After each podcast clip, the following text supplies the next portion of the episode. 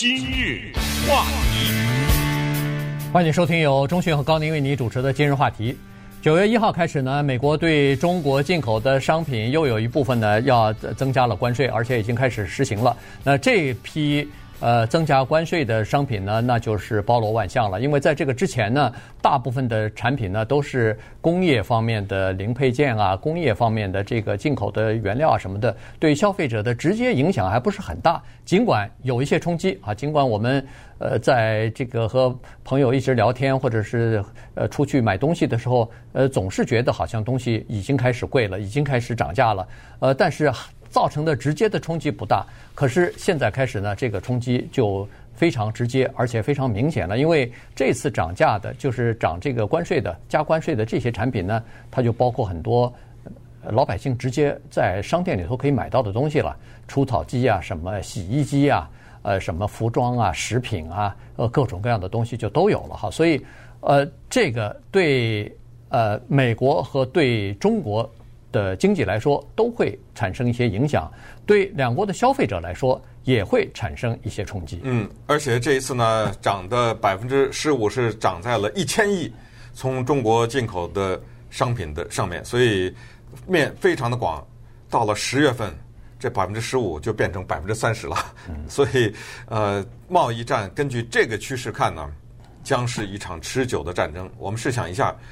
因为在之前在七大国首脑会议的时候，川普不是发了一句狠话，他说他要用总统的行政命令逼着美国公司回来。嗯，呃，当然他这个命令没有下，但是他等于是做了一番威胁。你想一想，我们之前也多次讲过，美国的这些公司都什么往越南呐、啊、往印度啊什么往这些地方搬，他们肯定是感觉到了这个贸易战变成了持久战，一个公司。把工厂从一个国家搬到另一个国家，你你觉得那是容易事情啊？你觉得那是一件便宜的事情，对，对不对？不便宜啊！那不可能，这像一个搬家似的，连搬家都不可能这么频繁。所以呢，这一个局势既已形成。呃，在今天说贸易战这个话题的同时，也趁机向大家推荐一个纪录片，是奥巴马夫妻跟 Netflix 联合制作的，叫《American Factory》。我不知道这个你看了没有？嗯啊，这个我还没看，还没来去看。对，我有点建议你，我有点建议你看一下啊。对，呃，大概一两个礼拜以前呢，我们在今日话题的脸书上面做了一个推荐。呃，也这里也告诉大家，如果您有 Facebook 脸书账号的话呢，你只要进去一搜寻 AM 一三零零今日话题，打中文就可以，你就可以找到今日话题的脸书的专业的这么一个。呃，账号，那么我们经常会在上面推荐一些有意思的东西，这些东西有的时候，呃，是在节目上听不到的东西，等于是我们节目的一个延伸吧。那我为什么要讲这个美国工厂这个纪录片呢？我觉得对我个人来说是非常震撼，而且跟这贸易战也相当有关系。就是我在看完这个电影的时候，我就跟朋友，因为身边很多人都看了哈，我们在聊的时候就是说呢，大家都有同感，就我们这一代的大陆人应该是。做梦也没有想到，在我们还活着的时候，在我们的有生之年，能够看到一个中国人跑到美国来开一个厂，在俄亥俄这个地方雇了两千多个美国工人。嗯，而且不是现在，是都是若干年以前了，这个事情发生的。他做的，你像奥巴马那那个时候做总统的那个年代，啊，所以这就是这件事情本身不得了。然后你再看看这个做玻璃的这么一个公司，他的。管理人员、老板也不会英文，呃，这两千多个美国工人，黑人、白人、墨西哥人，什么都有。这里面的文化差距，这里面的各种各样的对制度的理解，工会，呃，里面既有悲伤，又有幽默，也有一些拍纪录片的这些人。摄影工作者吧，电影工作者，他们的一些个人的背景和一些偏见揉在里面，对中国人的描述，对美国人描述，然后把美国人又送到中国的工厂的总部，等等，就构置了这么一个非常。有意思的一个画面啊！如果你要是有 Netflix 的话，你就可以直接，它是因为 streaming 嘛啊，就可以直接看了啊。叫呃 American Factory，为什么说这个电影？就是因为它是一个反着的。我们之前都是美国人到中国开工厂，呃，台湾人来的人到中国开工厂，或者哪里来的中国，那只是打工的人啊，哪有当老哪有跑到西方去当老板的人呢？呃，从这个意义上，你反过来可以看到，确实是谁在另外一个国家开工厂都有问题。呃，都会遇到一些各种各样你想不到的问题。那现在的情况呢，就是呃。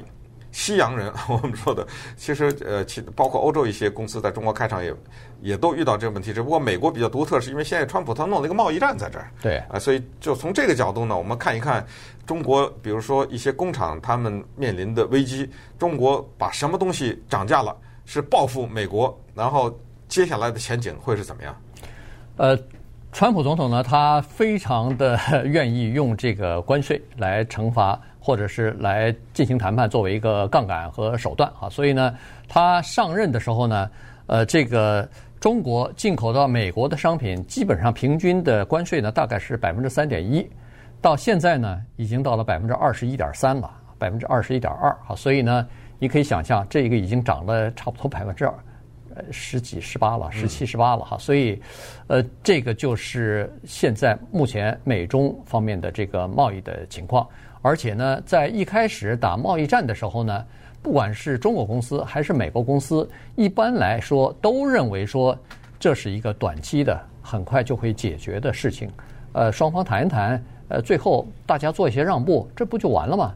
就没有想到旷日持久，从去年年初一直打到现在，一年多下来了，非但问题没有解决，反而越来越多，反而双方之间的对立越来越严重。现在已经基本上。恨不得看不到，我觉得没有人知道什么时候是结束。到了现在没有台阶下了，对，就是双方他没有的没有的让步，因为可让步的都让完了嘛。对，或者一次一次见面就是我只能让到这儿嘛，就是这个意思。那所以双方的这个能让的步是对方不能接受的，对，所以就没法谈了哈。然后这个一步一步走到现在呢，就变成第一，没人知道这个会打到什么时候。第二，也没有人知道它是以什么方式来结束啊，所以这个才是最让这个企业界感到担忧的，就是说他们怕的就是怕这种不确定性。于是，川普就说了，说如果现在有很多的美国公司和包括其他国家国家的公司，呃，为了避免进入到美国市场，从中国制造的这个商品要征征收这么多关税的话，都纷纷的搬离到搬离中国到其他的国家去了。那么。这种搬离，刚才说了，它是不简单的，是对一个公司来说是要花费巨大的这个投资的。首先是时间的投资，其次是金钱的投资。你在一个另外一个国家，你要设立生产线吧，你要把这个生产线设立起来，还需要培训这个员工吧，然后逐渐的才能把产品生产出来，这是一个很长的过程，三年五年，呃，如果要是磨合好的话，可能十年都说不准哈。当然，它是慢慢来的。但是这个趋势一旦形成的话，它如果一旦搬走的话，那么美中之间的贸易战结束以后，它也不会轻易回来了，就回不来了，哎，就回不来了。所以这个是是一个比较大的麻烦，对于中国来说，就是说这些外国的西方的公司如果搬走的话，那你让它再重新回来的机会就越来越小了，除非。你再跟越南去打贸易战去，对吧？那但是他应该也不会搬回中国，因为中国的劳动力的成本提高，这个没有办法的事情。而且通过这一次贸易战呢，让我们也是接触到以前可能有几乎永远不知道的事情况。你比如说，谁知道在东莞有一个造鞋的公司叫永都啊？对不对？对，在中国广东的东莞有这么一个造鞋的公司叫永都，他做什么鞋？人家是跟美国的合作者联合起来，只做一种鞋。就是美国的牛仔靴，嗯，牛仔靴很漂亮，它上面刻着花啊，对 对对，尖头的那种。是。那我们有时候想，在美国多少人买这东西？那个平时咱们在城里的人也不会穿这玩意儿，就是乡下的人。东莞的这家制鞋厂雇了七百个工人，每年生产一百万双，全都销售到美国。我看到这种数才知道，就是默默的，这你看不见的一个经济的环在这运作，对不对？就一百万人，就要买一双的话，挺畅销的。每年有这么多人买这个牛仔靴，现在这个关税战一打呢，它受到影响了。永都这家鞋厂马上面临面临两个选择：一个裁员，第二减薪，全体减薪。啊，他到现在还没有逼得走到这一步，但是这一步马上就要发生。他说了，我们到欧洲去找购买，结果到了欧洲发现人家不买，这是美国的牛仔靴，我们欧洲人没有这个文化，不穿这个。那所以现在像这么样一个的工厂呢，很具有代表性的。那七百多个工人，他一下开掉了三百个，假如说，那干什么呢？那三百个，而且七百个工人呢，他们做这个靴做的比较久。他是说，有的人十几年的磨合都是非常专业的。呃，说到这个也再次提到那个美国工厂这个纪录片，因为是在这个纪录片里，我们看到是中国工人比美国工人强，呃，跑到这美国来，还在呃教这美国工人等等，因为那些人在中国。那种工作条件下，他们工作时间什么的跟美国完全是不能同日而语的，没有加班，没有什么，这他们的技术都非常好。那稍等会儿我们再看看，嗯，现在的这种贸易战接下来可能会发生什么样的一些，就导致什么样的结果。今日话题，欢迎继续收听由钟迅和高宁为您主持的今日话题。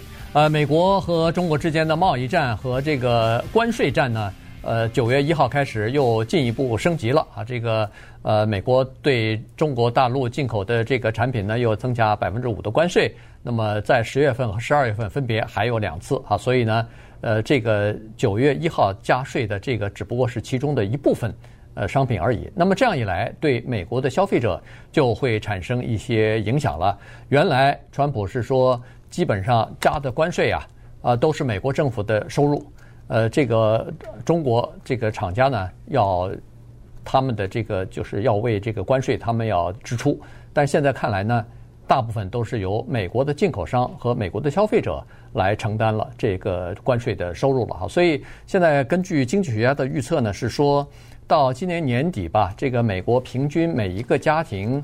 大概为了关税这件事情呢，要多支出差不多四百六十块钱。这头分呃，它是平均嘛，所以他说最最这个富有的这些阶这些阶层的人呢，消费者呢，他们买东西比较多，所以呢，他们的这个花费呢，就是他们每年多付出的这个绝对就不止四百六十块了，要九百七十块。可是收入比较低的那些人呢，他们买东西买的比较少，所以他们的花费呢。呃，多收要多花多少呢？多花三百四十块钱。但是三百四十块钱对这些低收入的人来说，他占的这个比例要比那个九百七十块钱给那个呃收入一百万以上的那些人，那比例要大得多啊。所以呢，实际上对这个消费者来说呢，是产生一些影响的。但是这个影响呢，还不足以让。美国改变它的现在的这个贸易政策，我觉得远远不足以。你刚才九百多、四百多，那是一年呐。对，一年你要是这么想，对于有钱人说，一个一年涨它九百块，你一个月涨它九百块，他也不在乎啊，对不对？所以现在的麻烦就是在于，川普呢，他赌在这个东西叫做美国是叫可承受的涨价，可可承受这几个字很重要。只有一个区域有点困难，就是农业。嗯，所以他。大量的补贴农业，就我贴钱给你，我补钱给你，为什么呢？因为你说中国不报复吗？中国也报复了。中国的大豆给美国涨了，进口百分之三十三，这个概念是什么意思？什么叫做增加了百分之三十三的关税？